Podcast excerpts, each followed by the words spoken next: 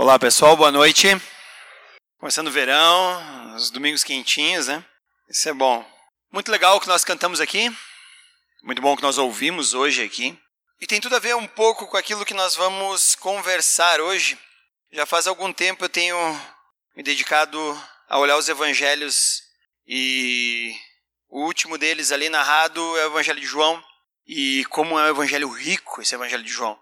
Então, eu estou patinando nesse evangelho porque cada vez você encontra um poço de verdades em Cristo. Então você para, você analisa, você olha e você diz como esse evangelho realmente é maravilhoso. Então hoje nós vamos olhar um pouquinho o evangelho de João.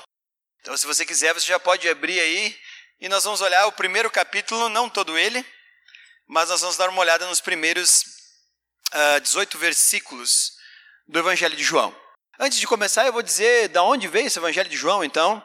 Uh, João ele é um dos discípulos de Jesus. Nós vamos ver melhor depois no capítulo 1 com o andar que ele é um dos primeiros discípulos de Jesus. Ele, André, Simão Pedro, uh, Natanael uh, são os primeiros discípulos, e Filipe, são os primeiros discípulos que Jesus vai ter contato. Então eles serão os primeiros. O Evangelho de João também, dos quatro, ele é o mais novo deles. Foi escrito lá no final da, do, do, do, primeiro século. Então acredita-se que foi escrito lá por 80, 80 e poucos depois de Cristo, quando João já era um senhor idoso. Muito obrigado, Léo. João já era um senhor idoso cuidando da igreja de Éfeso. Então, pensa aí você, bom em geografia, por isso que a gente estuda, né? Mapa do mundo. Nós temos lá em cima nos Balcãs a Grécia e nós temos a Turquia hoje. Aquela região que hoje compreende a Turquia era mais ou menos a região das sete igrejas da Ásia Menor. Uma dessas cidades era a cidade de Éfeso, onde João era então um presbítero lá, um líder lá. E o interessante é que já circulava outros três evangelhos. Então fica a pergunta: para que escrever mais um evangelho? João tinha, não podia ter usado só os outros três? Mas o Espírito Santo ainda tinha coisas a revelar por meio de João. Se você olhar o Evangelho de João, capítulo 20, nós vamos ter a tese com a qual João quer uh, levar o seu Evangelho a conhecimento. Capítulo 20, versículos 30 e 31, João diz assim: Jesus realizou na presença dos seus discípulos muitos outros sinais miraculosos que não estão registrados nesse livro.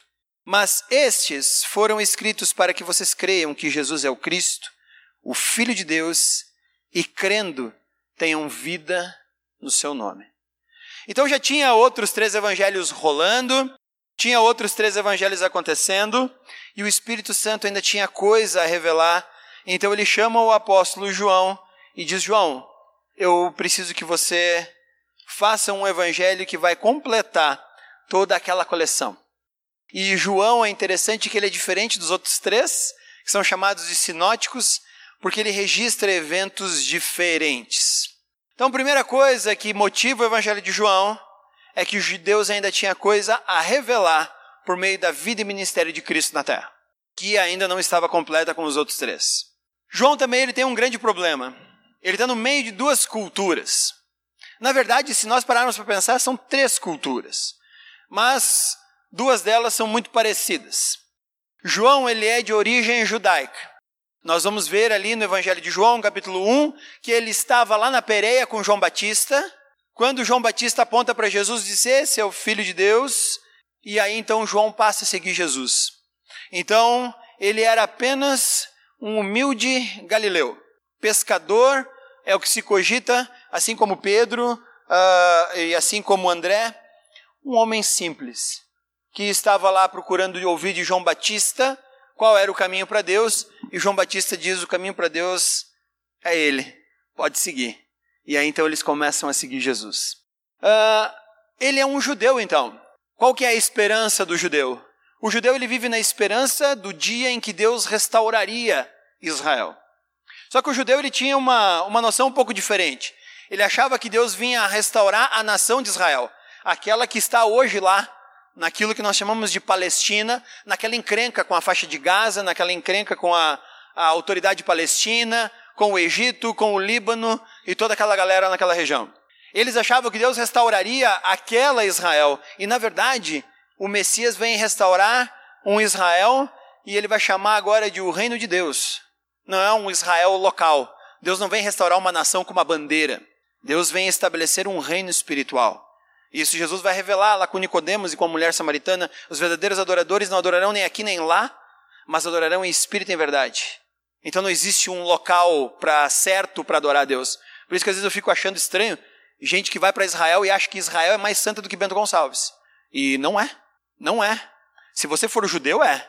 Mas se você é cristão, não tem lugar mais santo do que o local onde você está, porque aonde você está, você já está habitado pelo Espírito Santo. Então essa é a grande questão. Então João, ele é um judeu, ele está esperando a restauração do reino de Deus. Então ele vive dentro de uma comunidade judaica. Mas ele também está no meio de uma nação que é coordenada pelo Império Romano, mas cuja influência histórico-cultural é grega. Por isso que eles estão, no momento em que João está lá, naquele local, ele está falando grego. O Evangelho de João foi escrito em grego. Por quê? Porque os gregos fizeram a maior influência histórico-cultural naquela região. Os romanos estão dominando, mas os romanos também absorveram muito da cultura grega. Por isso nós chamamos a antiguidade clássica de cultura greco-romana, porque ela é tanto grega quanto romana em muitos aspectos. Então João está no meio desse caldeirão. Ele está entre os judeus esperando o Messias e a restauração, e ele está entre os gregos. Qual é a grande questão dos gregos? Vocês acham que os gregos estavam ali vivendo alheios a Deus ou qualquer coisa assim? Não. Na verdade, os gregos eles já haviam começado a dar uns passos na direção daquilo que nós vamos chamar de filosofia. Eles já tinham começado seus passos com Sócrates, com os pré-socráticos, com Platão, com Aristóteles. Essa galera já tinha toda formulado muitos dos princípios filosóficos da época. João está em Éfeso, a poucos quilômetros uh, de Mileto.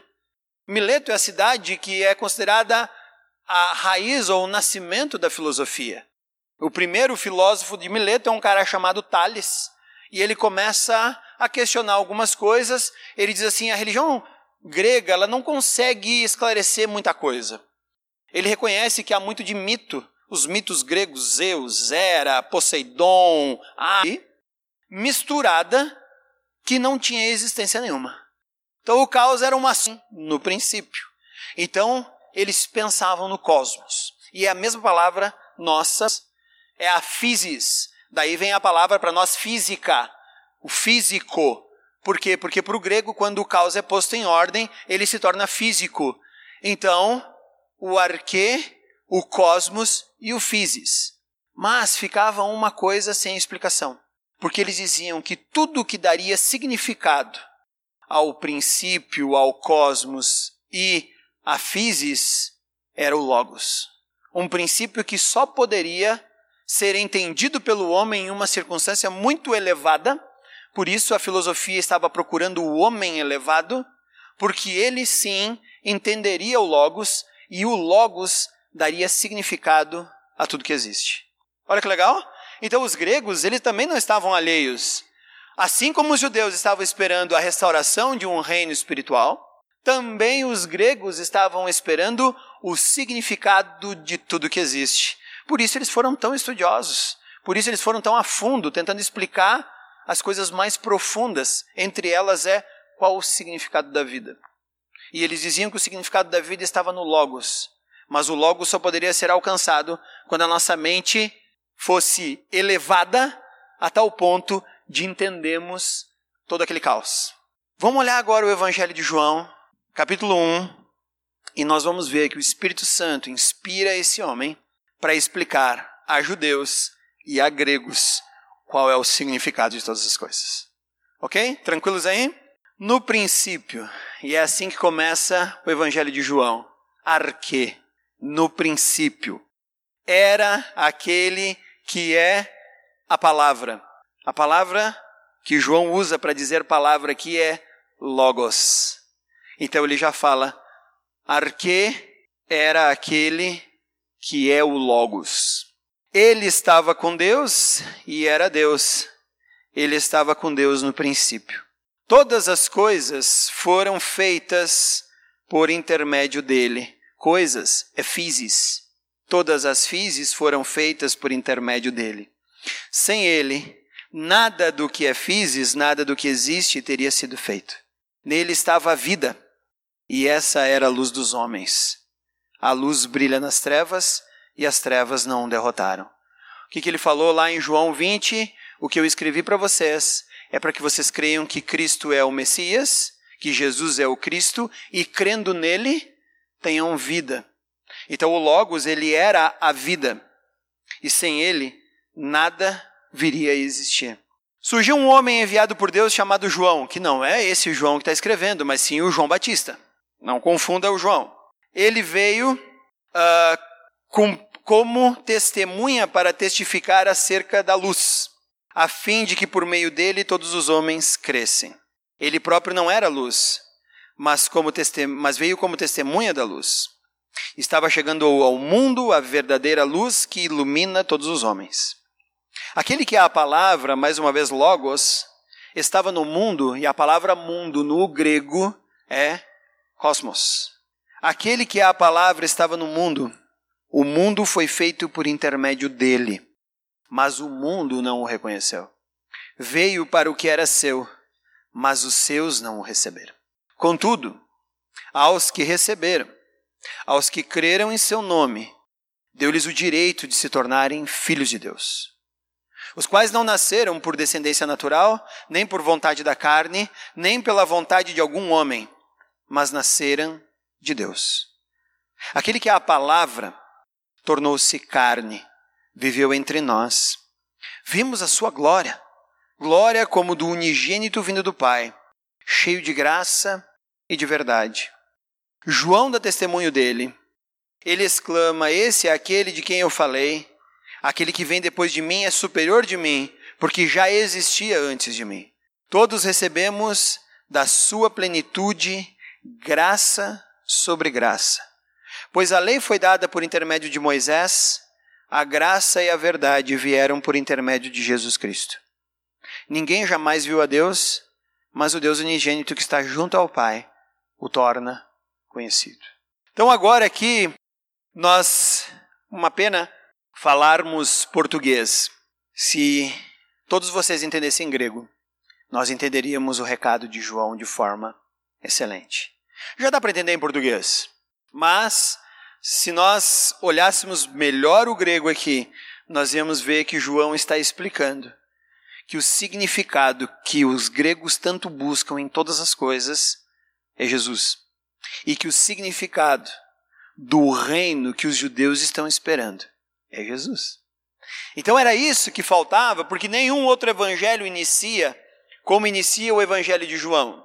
Se você olhar para Gênesis capítulo 1, versículo 1, nós temos lá no hebraico a palavra Bereshit. Bereshit é a mesma palavra arque do grego, da Septuaginta, que é a mesma palavra princípio para nós aqui. Então, o Antigo Testamento dizia que no princípio criou Deus os céus e a terra. Só que João vai além. Ele diz sim, no princípio realmente Deus criou todas as coisas, mas tem uma coisa que era eterna e existia junto com Deus lá o Logos, o significado de todas as coisas. Ele também fala para os gregos que diziam: não, antes era tudo uma sopa cósmica misturada em desordem, tanto que o nome dela é caos. E João vai dizer: não, porque no princípio, eternamente, existia uma trindade e essa trindade era uma harmonia nela mesma: Deus Pai, Filho e Espírito Santo. Não tinha caos. Deus sempre existiu, ele é eterno, por isso ele é o Alfa e o Ômega. Ele está acima do tempo, além do tempo, porque foi ele quem criou o tempo. Foi ele quem criou o espaço, foi ele quem criou a matéria. Então, por isso nós somos limitados hoje como criaturas pelo tempo, espaço e matéria, mas Deus não pode ser limitado pelo tempo, espaço e matéria, porque ele criou todas essas coisas. Então, uh, a grande questão que nós temos que entender aqui é que Jesus Cristo já existia antes de todas as coisas. Por meio de Jesus Cristo é que a physis da filosofia grega foi criada, é isso que João está dizendo. e por meio dele o cosmo veio a existir. E por isso, Jesus Cristo é quem dá significado a todas as coisas. O grande problema é que nós temos um desvio, e o desvio é que nós não somos ainda filhos de Deus. E não sou eu que estou dizendo, é João quem está dizendo. João capítulo 11 disse que nem todo mundo é filho de Deus, como às vezes tem aquele ditado popular, todos são filhos de Deus. Mas João capítulo 1, versículo 11 e 12 diz que não. Diz que filhos são aqueles que o receberam, os que creram em seu nome. Esses têm os direitos, o direito e o privilégio de serem chamados filhos de Deus. Porque não nasceram de forma natural. E agora vem a grande questão: o judeu achava que por ele nascer em Israel, ele já pertencia a Deus. Ele tinha um nascimento natural. Por isso que João capítulo 3, Jesus vai conversar com um cara religioso chamado Nicodemos, dizendo para ele, um grande judeu, líder da religião judaica, Jesus diz para ele: "Você tem que nascer de novo". Ele: "Hã? Como assim nascer de novo? Como assim nascer de novo? Voltar para o ventre da minha mãe e nascer? Porque eu já nasci na nação certa, no lugar certo, da mulher certa, na lei certa". E Jesus diz: "Tu tem que nascer de novo do espírito. É necessário que você nasça de novo". Então os judeus achavam que eles eram filhos de Deus só por nascer em Israel. Vem João agora e diz: uh -uh, de forma natural não. Deus adota, Deus dá o privilégio de ser chamado filho a todo aquele que recebe o Logos, aquele que entende porque Jesus veio. O problema é que nós estamos tão alterados que em Cristo Jesus está restaurando todas as coisas, inclusive o fato de sermos rebeldes a Deus que é o grande problema do Antigo Testamento. O homem se rebela contra o seu Criador e tenta viver uma vida alheia ao seu Criador e não consegue nunca chegar até o seu Criador. O que, que o Criador faz? Estabelece ele uma escada pela qual nós podemos subir e termos acesso ao Deus. É interessante que ele fala: ninguém viu a Deus, mas quem vê Cristo pode ver a Deus. A grande questão aqui, então, é que João está dizendo que o significado de todas as coisas é um só. O significado de todas as coisas é Cristo. Ele é que dá significado a tudo que existe, a tudo que acontece. Aí então vem a grande pergunta para nós em João capítulo 1. Aonde é que está Cristo na minha vida? Porque qualquer coisa que eu tiver que Cristo não for o, o final de todas as coisas, ela está em desacordo com tudo mais no universo. Eu só sou eu mesmo se eu entender quem eu sou em Cristo. Se eu tentar entender por mim mesmo, eu caio em um monte de doenças psicológicas. Por quê? Porque o objetivo não é mais Cristo, é eu mesmo. E eu mesmo, com minhas limitações, eu mesmo com meus problemas, eu mesmo com os males que as pessoas me causam, com os traumas que as pessoas me causam, eu entro em uma um, um, uma espiral descendente e eu chego às vezes a um caos maluco que nós temos aí pessoas a ponto de tirar suas próprias vidas. Não importa a quantidade de remédio, não importa a quantidade de ajuda que ela receba, ela chega ao ponto de tirar sua própria vida. Por quê? Faltou colocar Cristo no lugar certo. Eu só sou eu mesmo quando eu coloco Cristo no lugar certo. Mais do que isso, o meu casamento ele só vai ser correto se eu colocar Cristo no lugar certo. Porque o meu casamento por ele mesmo, sem Cristo, ele não vai funcionar. Não vai ter como. Ele não vai andar. Porque ele vai ser um fim nele mesmo. Só que nós vimos que todas as coisas que foram criadas, inclusive os relacionamentos que temos uns com os outros, eles só encontram significado no Logos, que é Cristo. Então, o meu casamento por ele mesmo, sem Cristo, se torna uma ruína. E o meu filho? Educar o meu filho sem que Cristo seja o grande objetivo da vida dele, para ele, para que ele escolha Cristo e enfrente o mundo que ele está que está diante dele, é também um desserviço. Porque ele só vai ser alguém se ele conseguir encontrar quem ele é em Cristo. E se eu não der essa direção, quem vai dar? Por isso que vivemos hoje em uma sociedade onde tudo é volátil, onde tudo é de curta duração e onde tudo é baseado por aquilo que me faz. E aí as grandes uh, os grandes pilares da sociedade estão ruindo. Por quê? Porque o primeiro pilar da sociedade que começou a ser ruído foi o pilar família, onde Deus não é mais o centro aonde eu tenho agora dois pecadores degladiando um ao outro e não mais convergindo para Cristo, e aonde eu tenho agora a criação de uma nova criatura que vai viver a Léo o jeito que ela quer, do jeito que ela quiser, do jeito que ela pensar, e vai assim. E aí que tipo de família ela vai montar?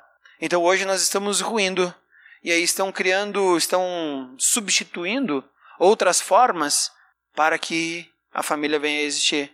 Por quê?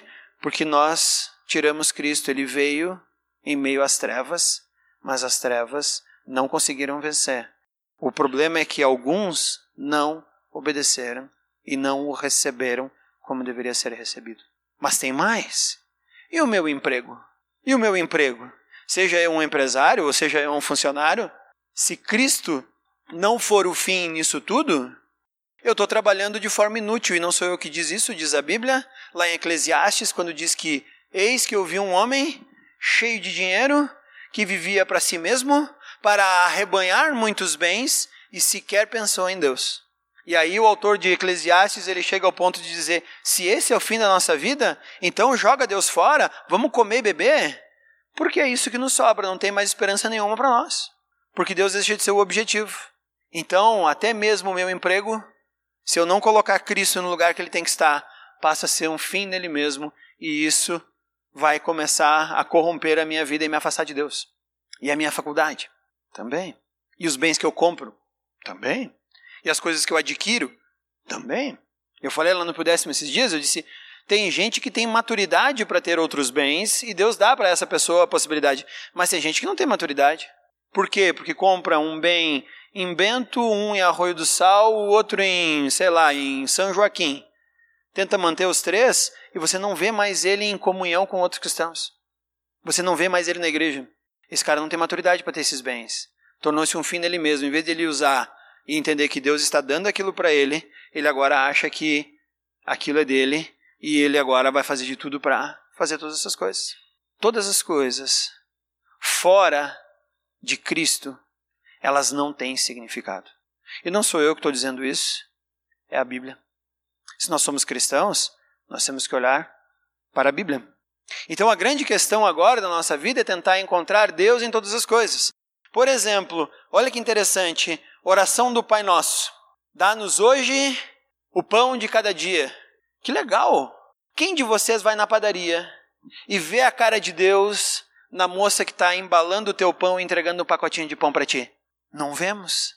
Mas que interessante, se eu orei pedindo para Deus o pão nosso de cada dia, aquela mulher foi acordada por Deus naquela manhã, ligou um forno naquela manhã, amassou a massa, seja com a mão, seja com um monte de máquinas, colocou aquilo a assar, saiu quentinho.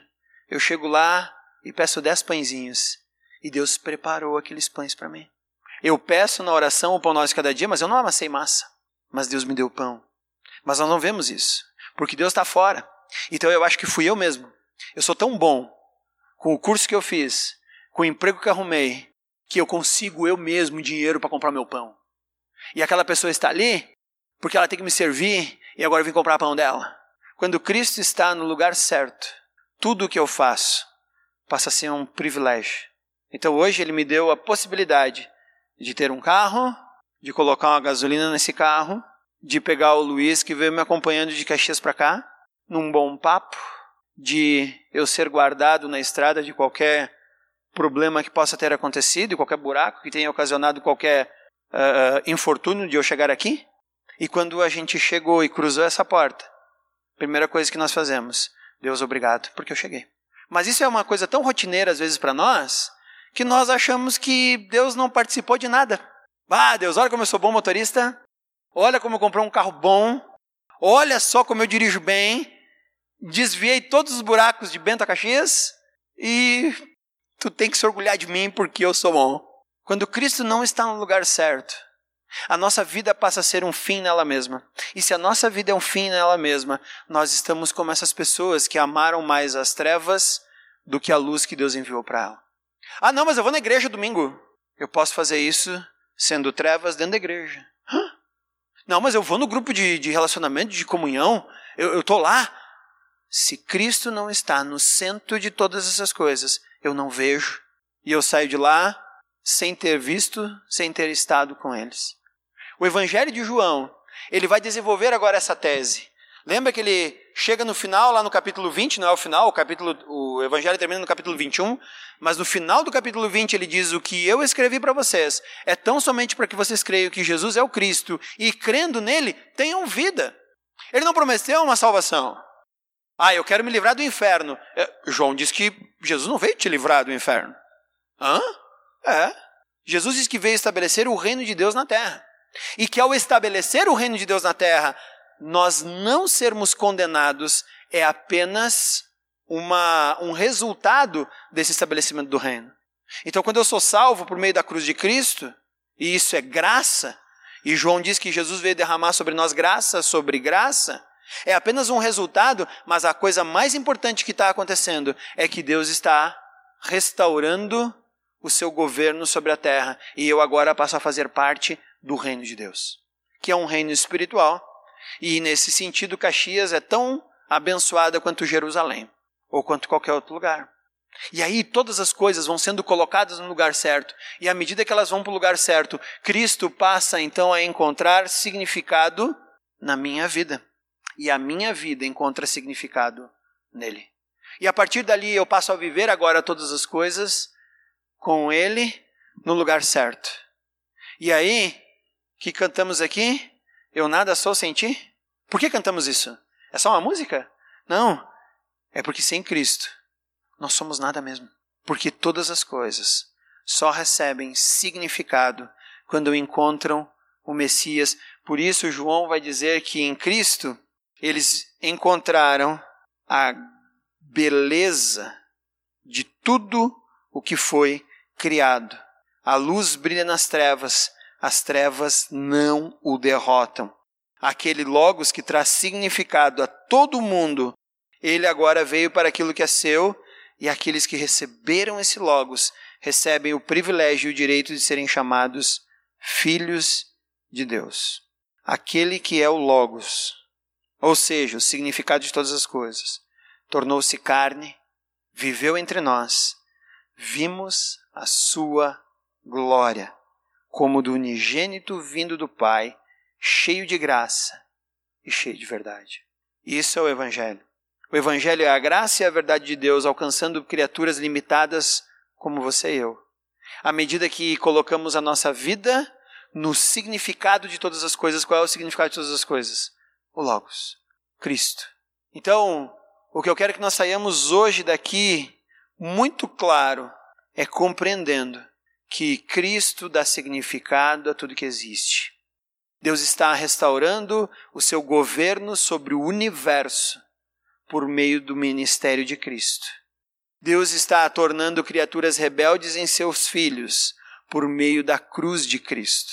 Deus agora está permitindo que nós, como criaturas, vivamos na perspectiva de que é dele todas as coisas. Então o Evangelho é muito mais do que para a igreja domingo, é muito mais do que ir no grupo de relacionamento, mas é fazer todas as coisas com Cristo no lugar que ele tem que estar. E quando nós colocamos Cristo no lugar dele, tudo agora passa a ter um outro significado.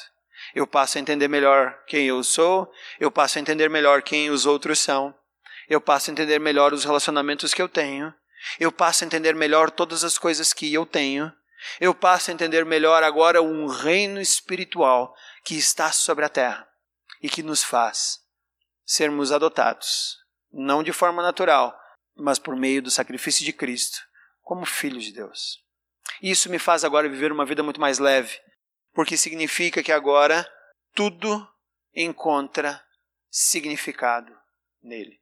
E aí eu consigo arrumar algumas coisas da minha vida que estão meio bagunçadas. Eu não sei o que está bagunçado na tua vida.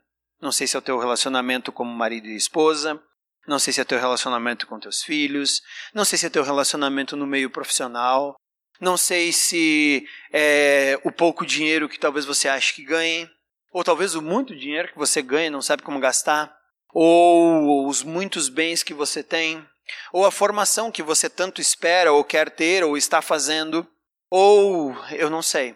Mas eu vou dizer para você que tudo só começa a ir para o lugar quando a gente coloca Cristo no lugar certo. E Cristo é aquele que traz significado a todas as coisas, inclusive para nossa existência aqui na Terra. Então eu quero que amanhã, e terça e quarta e todos os outros dias da tua vida, você possa começar esse dia colocando Cristo no lugar certo. Você possa manter Cristo no lugar certo o dia todo. E no final do dia agradecer por Cristo ter ficado no lugar certo. Por quê? Para que no outro dia nós consigamos repetir todo o processo. É só assim que o mundo saberá que Cristo é o Filho de Deus. Quando nós vivermos o Evangelho na sua essência, com todo o seu significado, ali fora. Quando nós não dermos tanto valor ao dinheiro quanto as pessoas ao nosso redor dão, quando nós não dermos tanto valor ao nosso próprio conforto quanto as pessoas aí fora dão, quando as coisas começarem a acontecer assim, aí nós vamos ver as coisas diferentes. Quando, por exemplo, vou dar um exemplo, uma pessoa tem que fazer uma cirurgia e ela precisa de 3 mil reais, ela não tem 3 mil reais. E você chega para ela e você dá mil, dois mil ou três mil reais. E ela vai dizer: Tu não precisas desse dinheiro? Tu vai dizer: Claro que eu preciso. Mas nesse momento, Cristo está num lugar tão correto na minha vida que a falta desse dinheiro não é nada parecido com o bem que ele vai fazer se você fizer essa cirurgia. Eu fiz isso para uma pessoa do mundo. Ela disse: Não, para. Não, não. Tá de pegadinha, tenho que te devolver isso aqui depois. Disse: Não. Se tu quiser devolver, mas se não, não. Pera. Mas por que tu está fazendo isso? Porque eu tenho Cristo no lugar certo. Tá, e como é que eu faço para ter isso? Agora começamos a conversar. E faz quatro semanas que eu estou indo na casa dele para colocar Cristo no lugar certo, na vida dele. Nosso problema é não viver o cristianismo como ele deve ser feito. Porque quando nós vivermos o cristianismo da forma que ele tem que ser visto, nós vamos ser impactados. Ontem eu estava no encontro de opaleiro. É, gente estranha que gosta de opala e carro velho. E eu estava lá, e tinha uma galera lá. E eu estava sentado com um cara lá, eu disse para ele, bah, e aí, tudo bem, tal, não sei o quê, qual é que é o teu carro? Ah, meu carro é esse aqui, ah, que bonito, tal. Me conta, eles, ah, aí começou a me contar, e da minha filha, da minha filha, da minha filha, eu disse, e aí, então, como é que é a tua esposa? Ele, bah, nem te falo, estamos quebrando os pratos, a gente está em processo de divórcio. Ah, sério, cara, que pena. Conversando um pouquinho melhor com ele, eu disse, ela toparia sentar e conversar? Tá, mas com quem? Ué, comigo com a minha esposa. Tá, mas eu nem te conheço. Eu disse, e daí, qual é o problema? Já estão quebrando, né? Sim. Máximo que vai acontecer, eu vou dar o último chute. É, vou ligar para ela. Ligou para ela, daqui a pouco veio. Ah, eu vou te passar o contato dela. Ela topou conversar com vocês. Eu não sei o que vai acontecer. Eu vou ligar para ela amanhã. Mas, no meio de tudo aquilo, alguém parou para, talvez, pensar no que está acontecendo no casamento dele.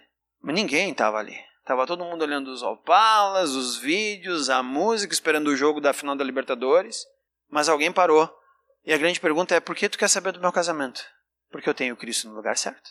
Quando nós pararmos para nos preocupar com as pessoas e quando nós passarmos a fazer coisas para as pessoas que vão além do que o mundo faz, elas vão querer saber por que, que tu está fazendo isso.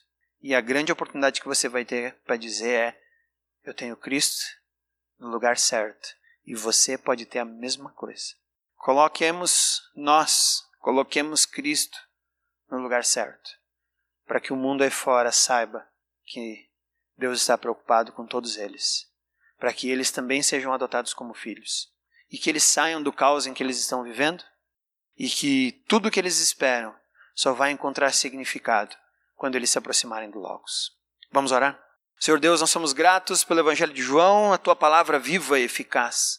A tua palavra que move os nossos corações na direção daqueles que são teus filhos e a palavra que nos move na direção daqueles que não são teus filhos.